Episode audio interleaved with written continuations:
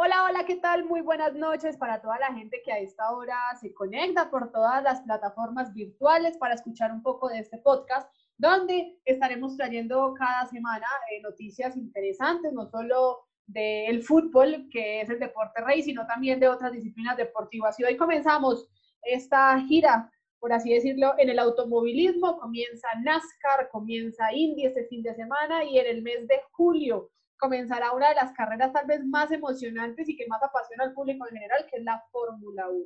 Hoy me acompaña entonces un compañero, colega acá en Manizales, eh, Pablo Vallejo, él hace parte de un medio de comunicación llamado Última Curva, estaremos dialogando un poco de lo que se viene en todo ese calendario, ocho carreras ya definidas, en Europa en un inicio, hay que ver qué va a pasar con, con México, si se va a tomar en cuenta Brasil, bueno, hay una cantidad de de dudas aún en el tema del calendario de Fórmula 1, este fin de semana obviamente Indy, los pilotos del 2020, algunos ya listos para cambios en el 2021, cómo están los equipos, por ahí venta de uno de los equipos históricos como Williams, bueno, muchos temas realmente para hablar que trataremos de hacerlo muy conciso porque obviamente eh, el tiempo apremia, el tiempo es corto y la idea es que todos estemos un poco informados de lo que pasa en el mundo automovilístico. Pablo, buenas noches.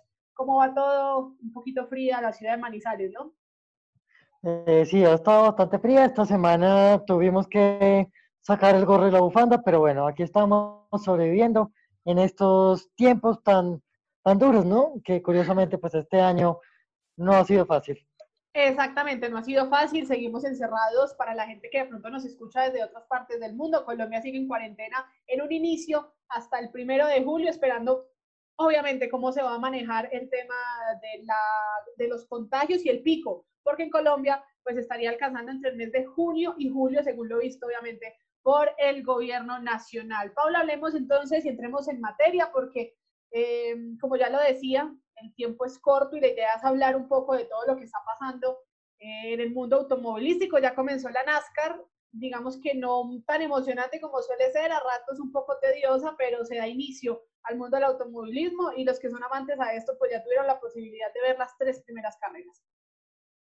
Correcto, NASCAR fue el primero en encender este mundo motor nuevamente, porque veníamos de mucha carrera virtual, que sí, muy divertidas, nos reíamos, podíamos ver a pilotos de la talla de Emerson Fittipaldi corriendo, obviamente pues carreras virtuales, pero NASCAR fue, ¿cómo decirlo?, ese conejillo de indias en los Estados Unidos para mostrar que, venga, se pueden hacer carreras, se pueden hacer carreras sin público, con todos los medios de seguridad posibles, para cuidar pues, a esos pilotos, a los mecánicos, a la gente de prensa. Y como tú dices, eso es un escenario completamente diferente. A ver, estamos acostumbrados a ver óvalos como Bristol, eh, llenos de gente. Y ahora NASCAR pues sola, sin la celebración típica del piloto que sale de su coche y el equipo está detrás celebrando. Ya, ya extrañamos ese cuadro, pero bueno, eh, como decía, fue la prueba piloto y, y, parece que funcionó. Tan funcionó que IndyCar se ha emocionado y este fin de semana también enciende sus motores, que bueno, ya extrañábamos, ya extrañábamos volver a correr, ya, ya hace falta, ya hace falta volver a vibrar con, él, con esas carreras rueda a rueda que trae la Indy, que trae NASCAR y que en julio seguramente traerá la Fórmula 1.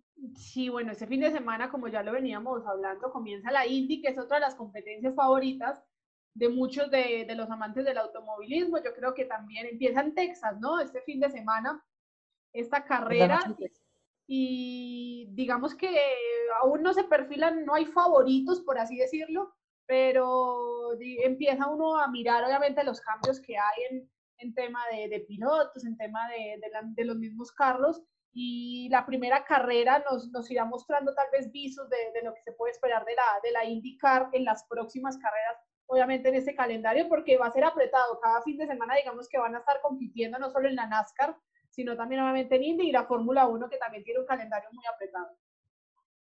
Sí, bueno, ahora que mencionas los calendarios, hay que decir que NASCAR está corriendo domingo, miércoles, domingo. Sí, o sea, increíblemente como si fuera fútbol colombiano, que lo vemos los miércoles y los fines de semana. en Indy, bueno, en Indy, carajo, hay que hablar de los tres equipos principales, ¿no? Penske, Ganassi y Andretti. Que bueno, son apellidos de peso en la historia del automovilismo. Eh, y que seguramente esos pilotos van a dar de qué hablar y hay que estar ahí pendientes de lo que suceda mañana en Texas. ¿Hay algún favorito, Pablo, en el tema de pilotos? De pronto uno lee las páginas, uno lee los medios y realmente eh, los medios están muy herméticos en ese sentido. Dicen que no hay favoritos, inclusive la misma gente. ¿Se puede perfilar a alguien de pronto para llevarse este año la Indy? Bueno, el punto es que no podemos sacar como la proyección de favoritos. A ver, IndyCar, recordemos, sale con el screen, sale con el halo eh, por ende, es un carro que en este aspecto va a ser muy diferente, va a tener novedades para los pilotos y vamos a ver cómo ellos se adaptan. Y a lo que hoy es, no podemos todavía como prever, venga, ¿quién va a ser favorito? Pues porque, bueno, no, no alcanzamos a tener la primera carrera de Indy. Recordemos que San Petersburg se cancela casi cinco minutos antes de dar la bandera verde a las primeras prácticas. ¿sí? Lo mismo sucedió en Australia con Fórmula 1. Sí. Entonces, pues todavía tenemos la incógnita de cómo va a ser la adaptación de los pilotos. Uno quisiera decir, bueno, viene Joseph Newgarden en su Penske, campeón vigente, viene un nuevo equipo que es el Arrow McLaren SP, donde hay dos jóvenes pilotos que se proyectan también ahí a robarse el show. Pero todavía estamos como, como con la incógnita de qué va a pasar, como insisto, el carro es nuevo técnicamente y todavía no podemos saber qué va a pasar. Uno podría decir, listo, los que probaron el halo, los que probaron el screen, pueden sacar ventaja. Entonces hablamos de Dixon, hablamos de Power, que son los nombres históricos de la categoría, de la historia presente de la categoría. Pero Eh, bueno, El que, se, el que no va a estar este año es Alonso, ¿no? Todavía estará descansando. seguramente estará todavía muy cansado de haber corrido el Dakar. Eh, todos sabemos pues que no es una competencia fácil. Y, Oiga, bueno, pero, pero Alonso, Alonso se le ha medido a todo. Fórmula 1, Dakar, eh, que yo creo que entre todo lo que ha probado, yo creo que el Dakar es lo que más le ha sacado, yo creo que el jugo, porque es una de las competencias más duras y más complicadas, eh, pues obviamente por el terreno, por lo que se maneja. No hay que meritar que la Fórmula 1 es muy complicada, pero yo creo que por eso está descansando. Por ahí lo he visto también en redes montando mucho bicicleta, está como contento.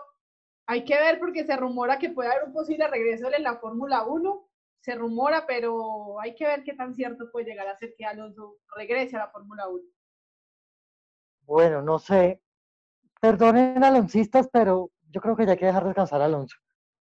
Eh, Alonso, si vuelve a Renault, que es el rumor que hay, a ver, seamos honestos, la realidad de Renault no da para pelear adelante, no, no es un equipo al que tú vas a ver en el podio. O sea, primero vimos un McLaren que un Renault en el podio, ¿sí? Y, sí, recordemos que total. McLaren es equipo cliente de Renault, ¿sí? Entonces eso a la marca principal yo creo que le talló y, y tiene la presión ahora, bueno, recordemos que el mercado 2021 se movió antes de tiempo y entonces Renault también va a salir a la pista con una molestia, quién sabe, esos cambios que hubo, la salida de Daniel Ricardo del equipo ahorita a final de 2020, quién sabe qué fisuras van a tener para Renault todos esos eventos. Es que, es que esa, es la parte, esa es la parte complicada porque eh, hace una semana Renault confirmó en Francia que iba a sacar casi 4.000 empleados por el tema de lo que se está viendo en la pandemia. Obviamente aseguraron que iban a correr en la Fórmula 1 a pesar del recorte de personal que, que se tuvo, pero yo creo que es una baja sensible Daniel Ricciardo, o Ricciardo como le dicen muchos, eh, para Renault porque es un piloto que a pesar de que no ha sido campeón, es uno de los que siempre está peleando, lo, lo mostró mucho con Red Bull, ahorita en Renault a pesar de que el carro no ha sido su mejor aliado, hay que ver cómo le va en McLaren, eh, que, que puede, es que McLaren ha tenido momentos malos en los últimos años y de pronto ahorita ya quiera empezar nuevamente a, a subir, que ha logrado podio por ahí con, con Carlos Sainz, tuvo una posibilidad, pero pero es difícil. Yo creo que no hay que negar que el liderazgo o el liderato de esto lo tiene Mercedes y por ahí le sigue Ferrari. Sí, claro, y, y vamos a ver, se viene un cambio de reglamento para 2022. Vamos a ver qué sorpresas nos trae, qué equipo se acomoda mejor para ser el equipo reinante y seguramente ganarse cinco títulos seguidos, porque así funciona la Fórmula 1, hay que decirlo. ¿Será que lo logra Hamilton este año? Carajo, yo creo que sí. Aunque yo veo por ahí un Max Verstappen pisándole un poquito, pero, pero Hamilton sí tiene, a pesar de que mm, obviamente ha tenido polémica en los últimos días de Lewis Hamilton, o Lewis Hamilton, por, por todo el tema de, de, lo que se vive en Estados Unidos de racismo. Él le hizo una dura crítica a la Fórmula 1, donde generó ahí mismo la reacción, obviamente, de sus compañeros pilotos, de Mercedes, de la misma Fórmula 1, tratando de apoyar y decirle, hey, si estamos, pero creo que se demoraron. Es una fuerte crítica, una crítica que valía la pena hacerla, eh, porque es cierto, yo creo que es uno de los pocos de color que se ha visto en la Fórmula 1, casi todos han sido blancos, y fue muy cierto como de alguna manera lo, lo que dijo Lewis Hamilton en sus redes sociales y lo que ha dicho inclusive el papá que ha hablado por ahí en diferentes medios de comunicación, que para él no debería volver la Fórmula 1 por todo lo que está viviendo el mundo. Hay que entender que esto también necesita flujo de dinero, esto también es dinero, poder, y, y, no se puede dejar de lado una competencia por, porque la gente se está muriendo por un virus. O sea, es doloroso, pero hay que verlo de esa manera, todo esto es un negocio. Y la Fórmula 1, así como el fútbol, tenían que empezar de alguna manera a, a, regresar o, iniciar competencias lo más rápido posible. Exactamente, entonces bueno, ahí estamos atentos al regreso de la Fórmula 1. Por ahora, ya decirle entonces a los oyentes, vayan tomando nota que ya mañana se encienden los motores de la IndyCar, volvemos a Estados Unidos, volvemos a Texas. La noche de Texas, recordemos, es una pista que nos trae gratos recuerdos. Carlos Muñoz hizo una pole position aquí, hizo una super carrera, pero un accidente casi al final de la carrera lo alejó de la victoria. Eh, y pues la noche, las luces le dan un espectáculo que me parece que va a ser fenomenal para darle la bienvenida a, a la IndyCar, a esa IndyCar del 2020 que tanto hemos estado esperando. Vamos a ver pues qué tienen preparado todos los equipos, todos los pilotos, eh, ver si por fin Marco Andretti logra eh, algo importante y sacar su apellido a relucir eh, ver cómo le va a Oliver Askew con su McLaren Arrow, ver Sebastián Bourdais, que ya es una leyenda viva del campeonato. Hay que, hay que ponerse las pilas, ¿no? Eh, y hay un detalle muy emotivo y es ver los colores de Tony Canan, el brasileño. Recordemos que él se retira ahorita a fin de año y va a correr con el y con el diseño que corrió en 2004. Ok. Entonces va a ser también una carrera muy especial ver ese diseño clásico, icónico del brasileño, de nuevo en la pista, en su año de despedida. Bueno, ahí está el tema de la Indy. Ya anoten entonces, comienza este fin de semana. Texas será la primera parada de este, de esta, de este campeonato, pero hablemos de Fórmula 1, que es otra cosa que nos compete acá. Inicio de temporada, julio, Austria, Red Bull como local, dos veces, dos fines de semana consecutivos.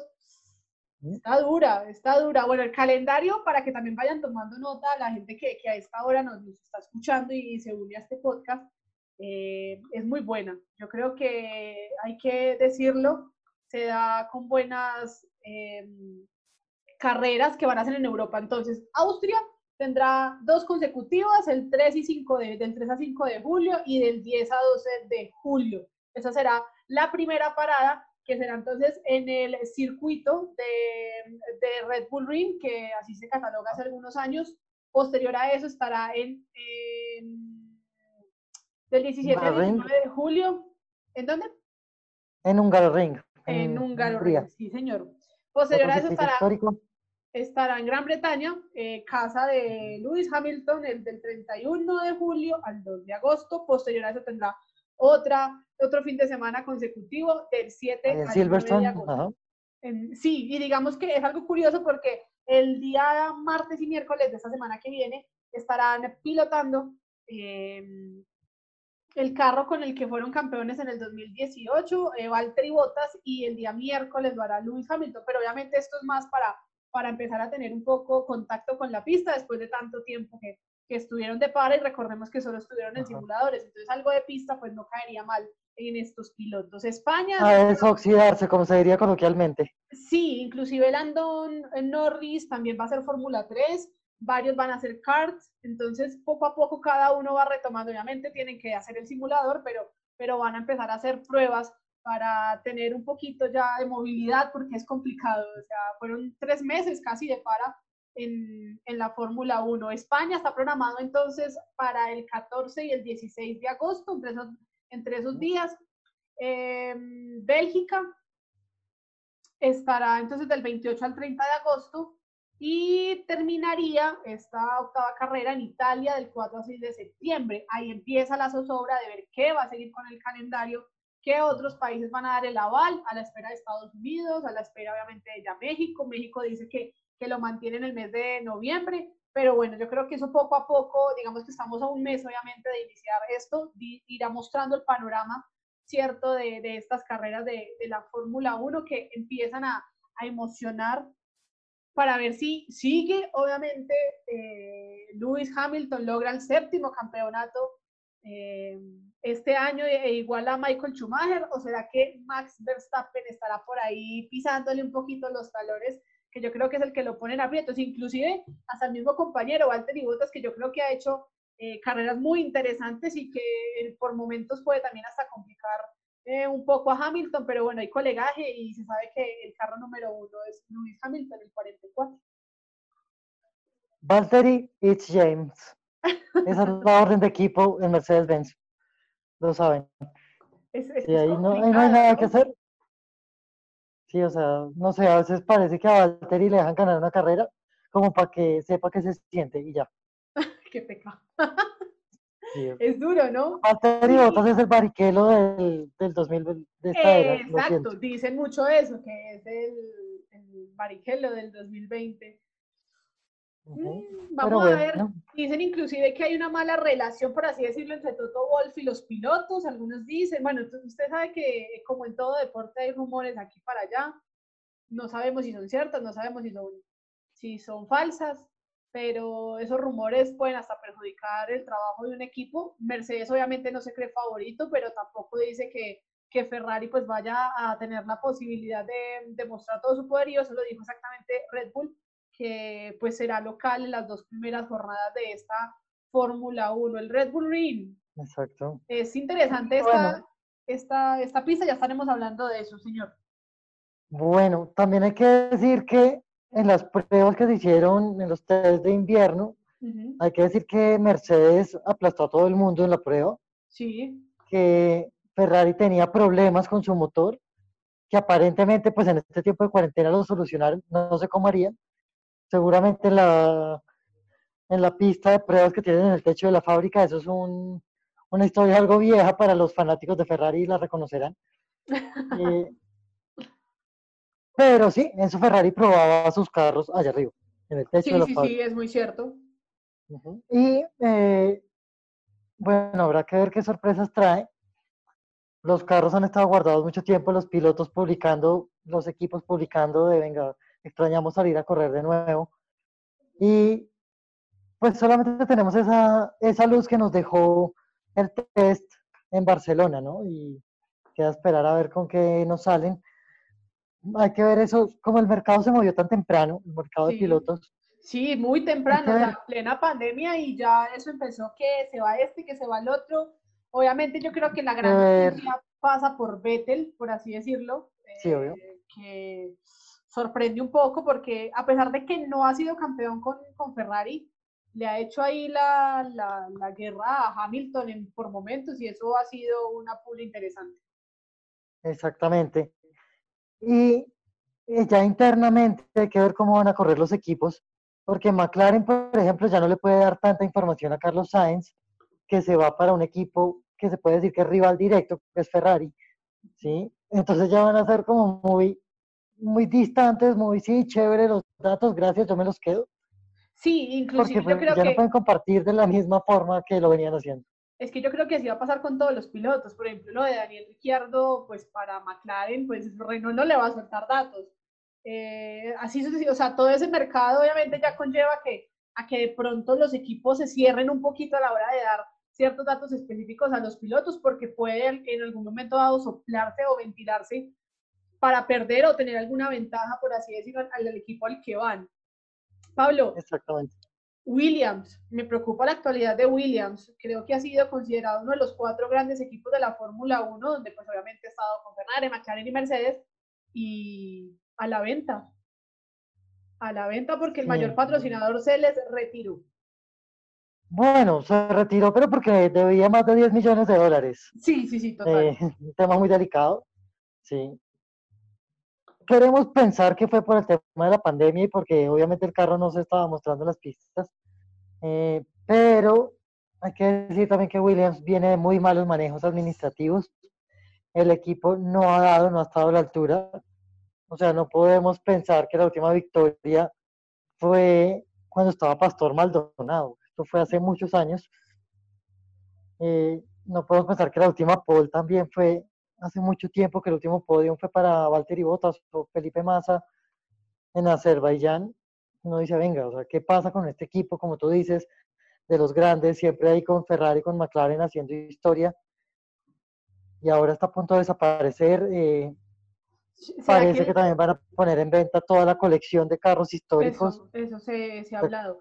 ¿Será que le quedó grande a la hija de William el manejo?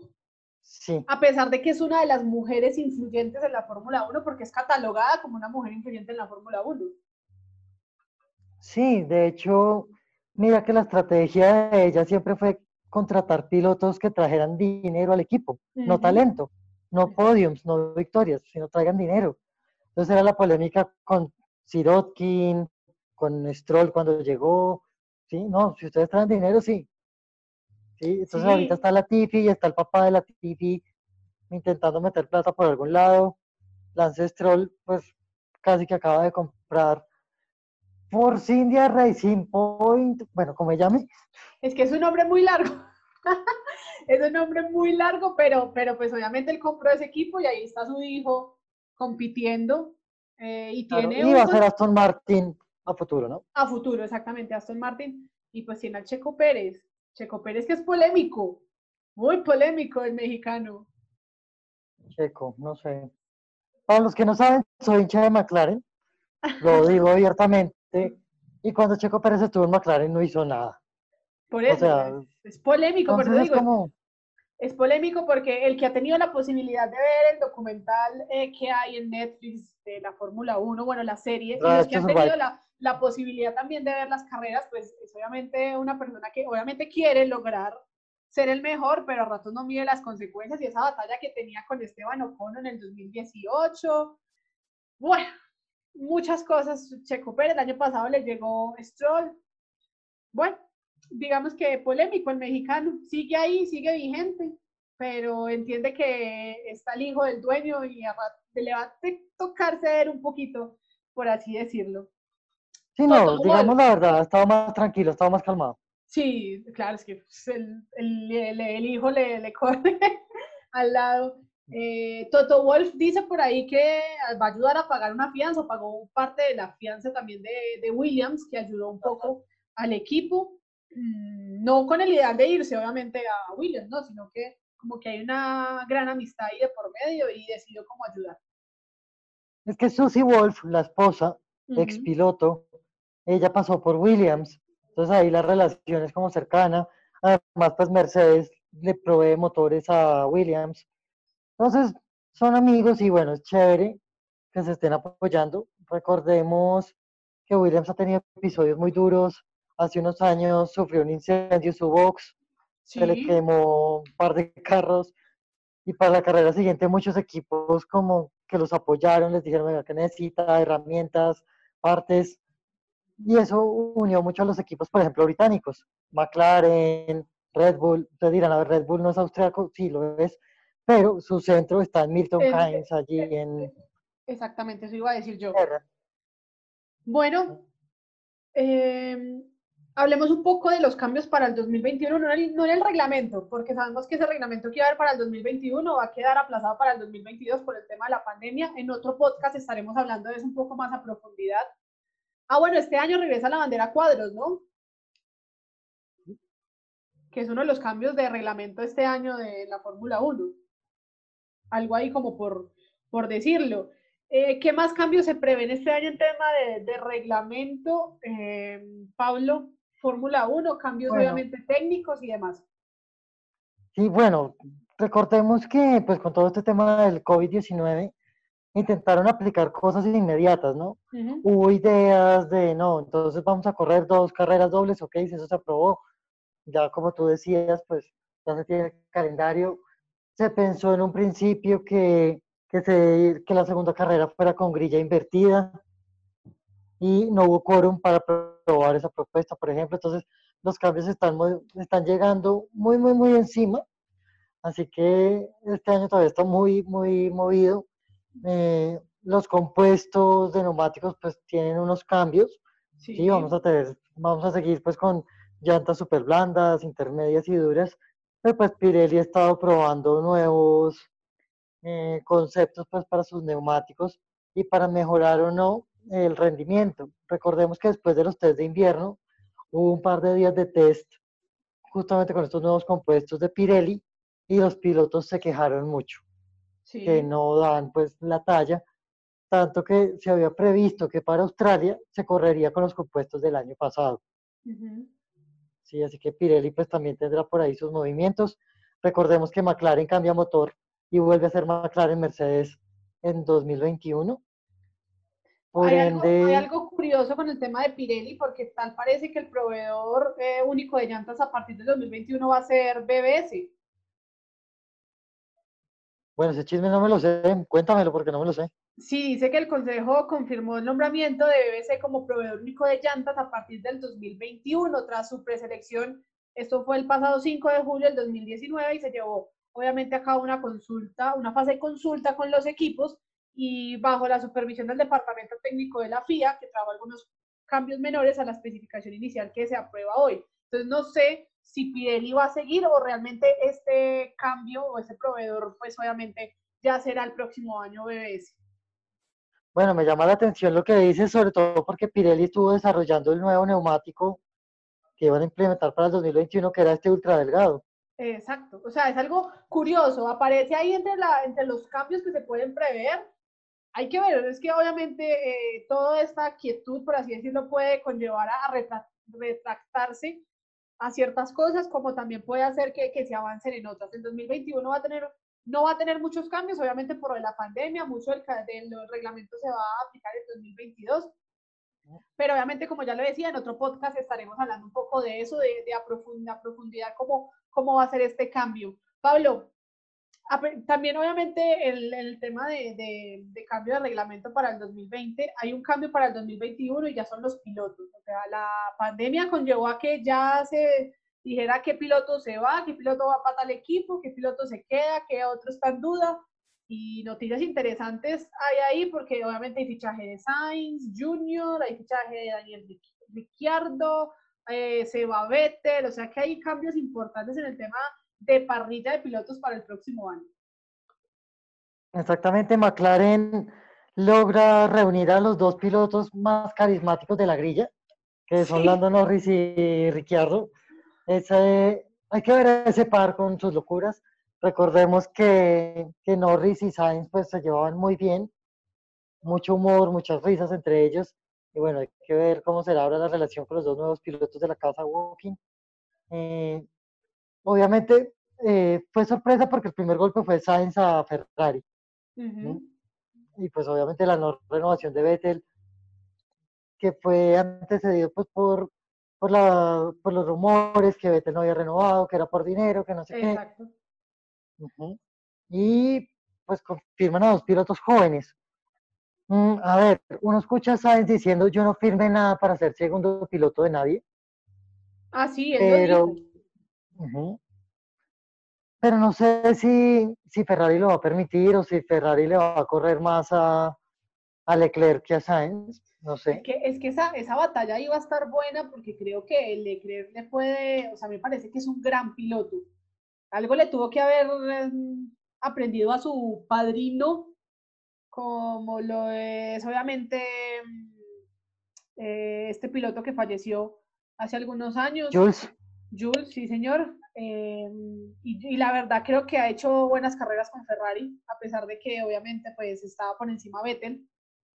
Pero eso es que ahí empieza. Y, y como dicen por ahí, el compañero de equipo muchas veces termina siendo el, el enemigo en, en, la pista y, y, hay que ver entonces cómo se va a manejar eso el próximo año entre en Ferrari, ver cómo lo van a manejar eh, me parece que de pronto en, McLaren va a haber un poquito más de alegría porque es que Norris y, y Ricciardo son de unas locuras impresionantes. Uno mira página de Fórmula 1 y son más las, los momentos chistosos que ellos han tenido que cualquier otra cosa eh, en cada carrera. Sí, entonces habrá que ver. Eh, no sé, no sé, todavía como que uno no alcanza a imaginarse qué va a suceder en Ferrari. Justamente por eso recordemos que si no es por la polémica en Rusia y en Singapur, Vettel se va en ceros y el que gana carreras para Ferrari el año pasado es Leclerc. Ajá. ¿Sí? Y justamente esa tensión lleva al toque en Brasil, recordemos lo que fue súper polémico, que levantó todo el polvo que tuvo que levantar. Y que de hecho, pues por ese caos que hubo en Brasil fue que Sainz logra su podio. Por ahí leí un artículo que decía, ay no, ese podio en Brasil fue el que llevó a Sainz a Ferrari. Uno diría, venga, eh, no sé, me parece que también lo están inflando mucho. Obviamente los españoles pues se montan en todo el video de, no, es Ferrari y, va a ser campeón allá. Venga, espere. Tiene que ganarle a Leclerc, que ya tiene medio equipo en el bolsillo. Exactamente, es, que por eso digo, vamos a ver el 2021 cómo se va a manejar. Quiero ver ese 2021 en tema de pilotos. Vettel, Mercedes. Vettel, ¿A dónde? ¿Dónde tendrá cabida Vettel? Cualquier equipo lo quiere tener, digamos, pero primero el salario. Y segundo, hay que ver que la realmente, yo no creo que Red Bull vaya a sacar a Verstappen y a Albon por allá a darle el cupo a, a Vettel nuevamente, porque Verstappen creo que es el que perfila a Red Bull para, para ser campeón. Eh, Mercedes, yo creo que Valtteri Bottas en medio de todo ha sido un gran compañero para Lewis Hamilton y, y, no creo que le vaya a decir, venga, peleen ustedes. Entonces, yo, es que yo no, no, me imagino ese duelo en Mercedes. no, y es que, es que recuerda. No lo, descarta, no lo descarta, ¿no? ¿Mm? Que recuerda que ya tuvieron la polémica Rosberg-Hamilton. Ajá. De los dos peleando, de los dos sacándose de pista. ¿Será que Mercedes quiere volver a vivir eso? No, yo no creo que quieran volver. Pues yo no sé, yo no creo. O sea, yo recuerdo mucho el 2016 y eso era una cosa de locos. Era impresionante. Eh... Sí, porque eran dos pilotos que no podían ni ver.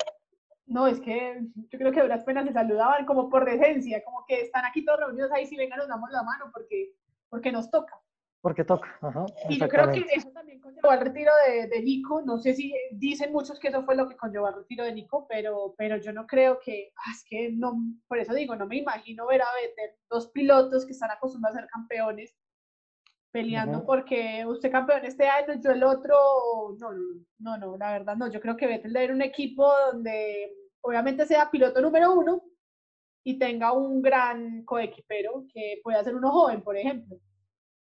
El punto es que no se va a ir a Renault, porque Renault no es un equipo de punta. Y ahí para atrás, pues están los Haas, están los Racing Point, que uno diría, no.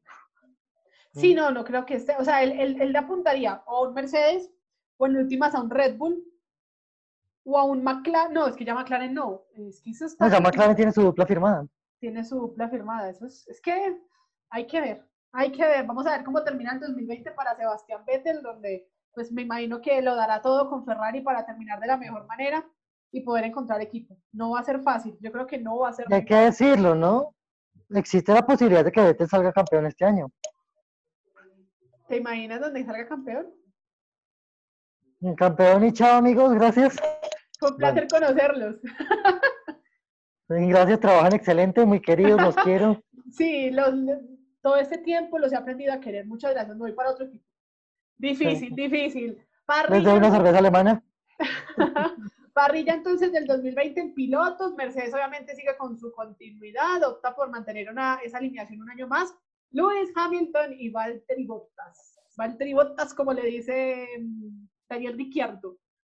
Eh, Ferrari, obviamente, el contraste obviamente a la italiana, eh, ya tuvieron una temporada juntos, entonces Sebastián Vettel y Charles Leclerc.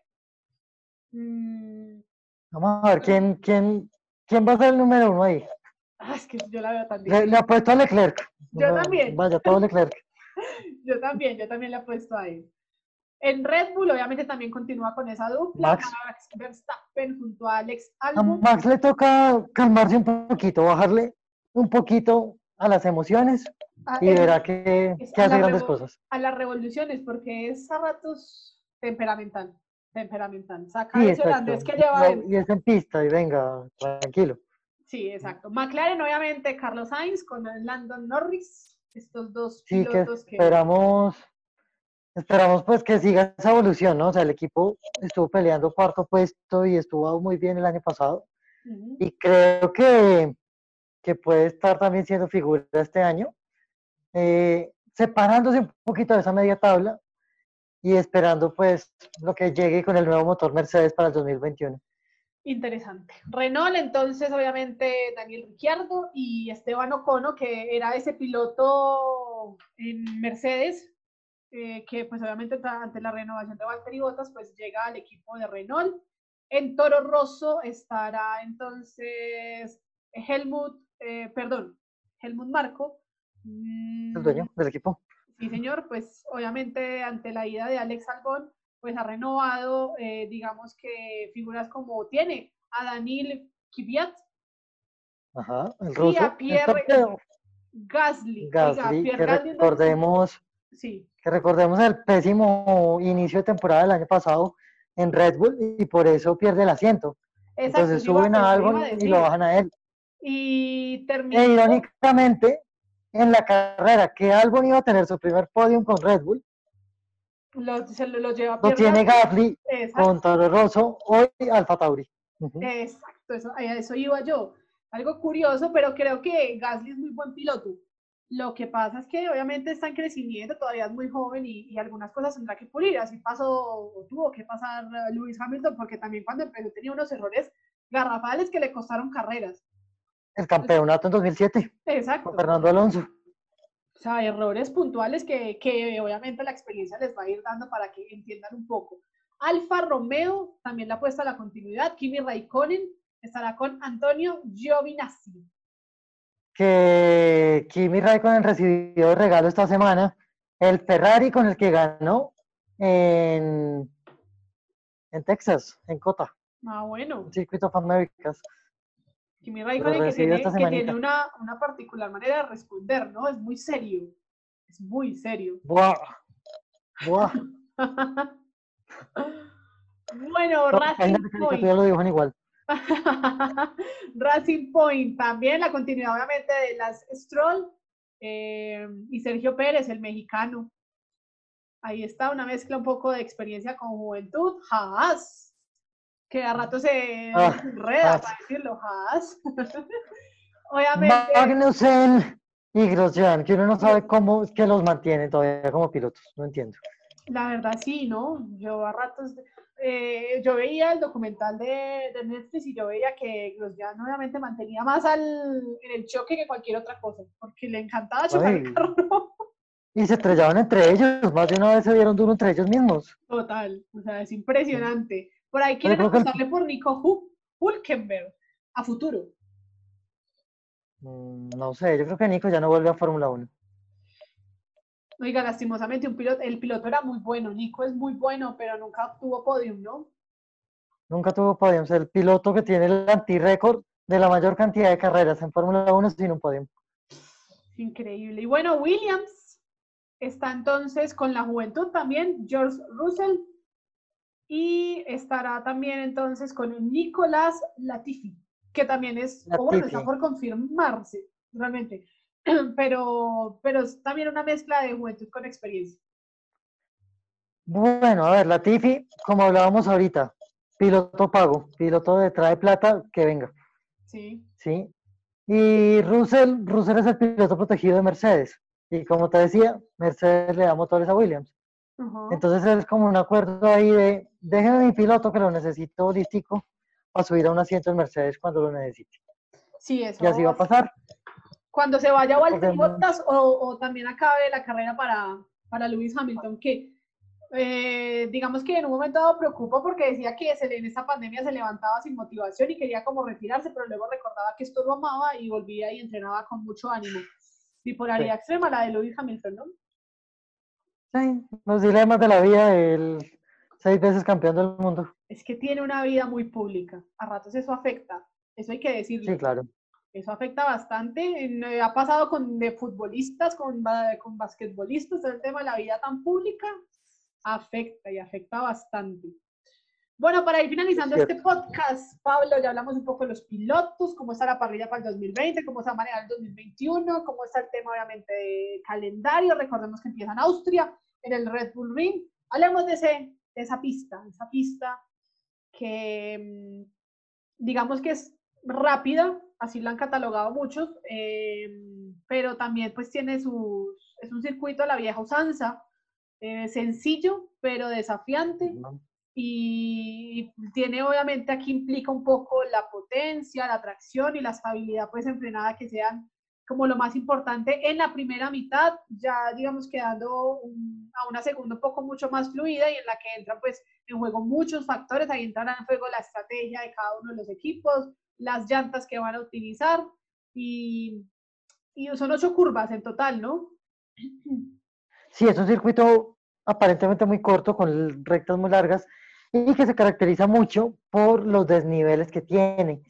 Tanto que se presta para unas imágenes o la fotografía que se toma en, en Auno Ring, en el antiguo Auno Ring, ahora Red Bull Ring, eh, son espectaculares. Sí. Sí, o sea, el carro literalmente se pierde en el paisaje y pues tiene ese toro enorme, gigante, que juega también muy bien, que hace recordar que quién es el equipo local.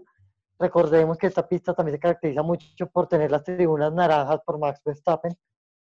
Unas tribunas naranjas de las cuales los pilotos de McLaren se burlaban el año pasado diciendo, eh, vinieron a vernos a nosotros. Recordemos pues, que McLaren también es naranja. bueno, hablemos un poco de, cómo ha sido el récord en esta, en esta pista desde el año, desde que regresó nuevamente en el 2014 eh, Nico Rosberg lo ganó dos años, 2014-2015. Con Mercedes, eh, Lewis Hamilton lo ganó en 2016. Valtteri Bottas, también con Mercedes, lo ganó en 2017. Pero los dos últimos años, 2018-2019, Max Verstappen, pues obviamente ha tenido... Pilotos de eh, casa. Pilotos de casa, exactamente. Ha tenido la, la, posibilidad de ganar estas dos carreras y obviamente le apuesta, le apunta eso nuevamente en estos dos nuevos circuitos. El mayor número de victorias está entonces para Alain Prost, que tiene tres, el mayor número de podios son para David Coulthard, que tiene cinco. Eh, el mayor número de puntos también es para él, que tiene 39. En tema de mayor número de poles, de poles está René Arnaud, Nelson Piquet, el brasileño, y Niki Lauda, que ya cumple un año de muerto. Eh, este un piloto fallecido. Mm, de fallecido que, que, le aportó mucho a Mercedes en el tema de conocimiento obviamente, y fue un gran apoyo ahí. Y mayor número de participaciones para Jacques Lafitte, no sé cómo de pronuncia. Jacques. Jacques Lafitte, yo creo que eso es muy francés, ¿no? Que tiene 12 participaciones. Equipos, obviamente, mayor número de victorias, McLaren tiene 6, mayor número de podios, Ferrari tiene 20, mayor número de puntos, Ferrari con 142.5 y mayor número de poles, Ferrari con 7. Aquí digamos que eh, tiene el dominio Ferrari, pero en tema de pilotos, los dos últimos años han sido para Red Bull con Max Verstappen, que le apunta, como ya lo veníamos diciendo, a llevarse este nuevo circuito en las dos primeras paradas que va a tener la Fórmula 1.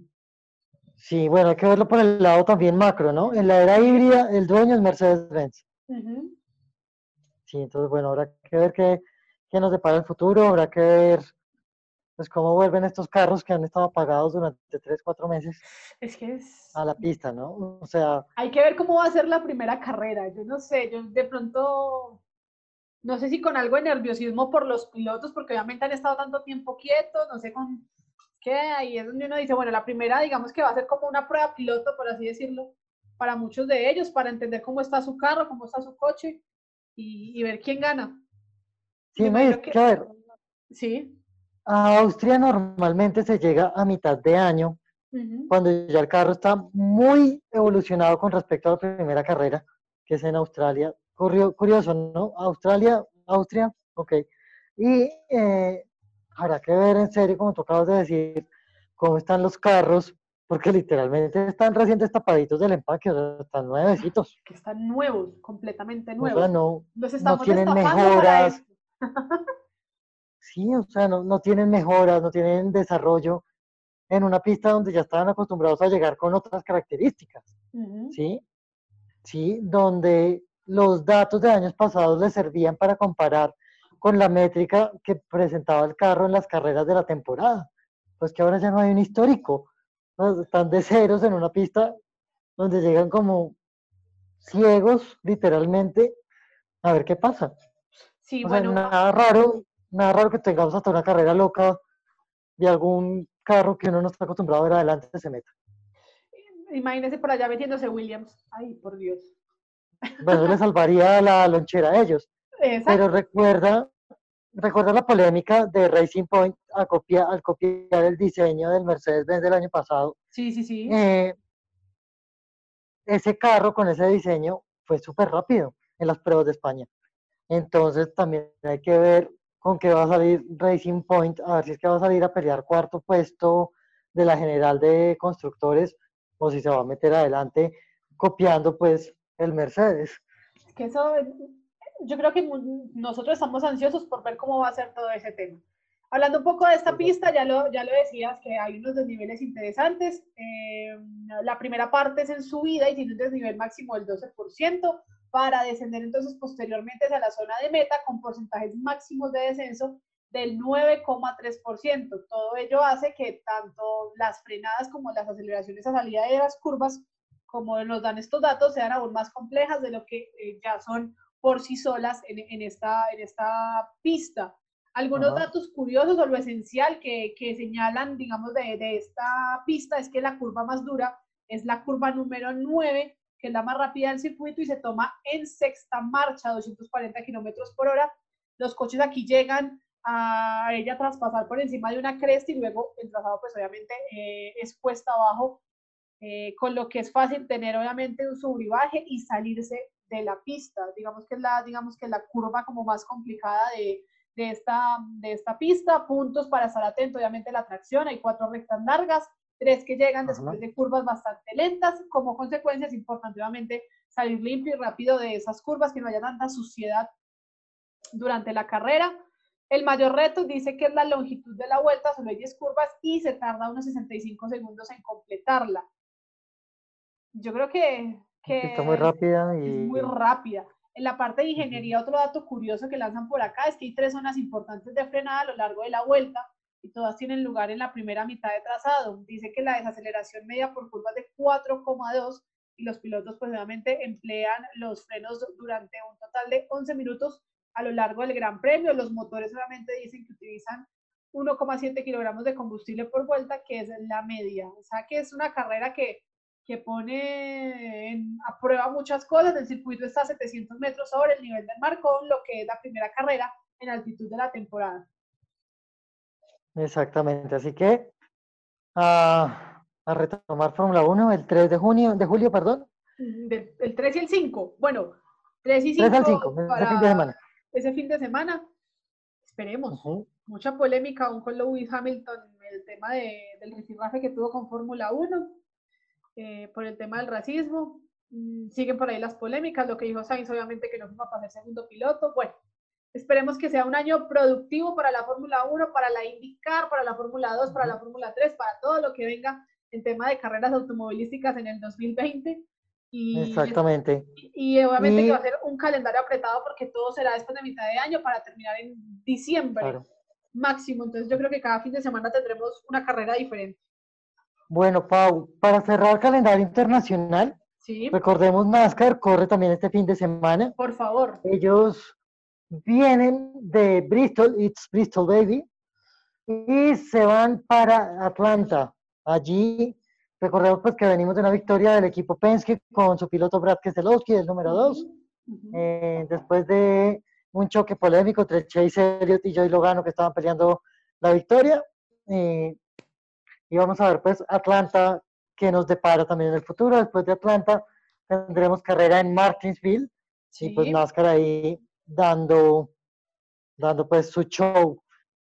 Eso en cuanto a internacional, en cuanto a nacional, eh, te puedo adelantar un poquito de TC 2000 Colombia, Por que va a favor. presentar, que va a presentar ya su plan de contingencia para poder retomar actividades, Ujú. eh, cómo sería su protocolo de bioseguridad para poder volver a la pista del autódromo de Tocancipá lo más pronto posible. Esperemos que vuelva, ¿no? Porque no solo estamos pendientes de lo internacional, sino también de lo local y, y que obviamente haya un avance significativo en el tema de protocolos para que regrese también el automovilismo acá a Colombia, que también aquí se mueve mucho el tema, a pesar de que el autódromo esté lejos, un poco lejos, un poco retirado, pero uno llega hasta allá. Los que, les a- los que aman el automovilismo llegan allá a disfrutar de un fin de semana, pero obviamente será sin público, por lo menos un buen tiempo, así como la Fórmula 1. Ah, inclusive el paddock quedó restringido para Fórmula 1.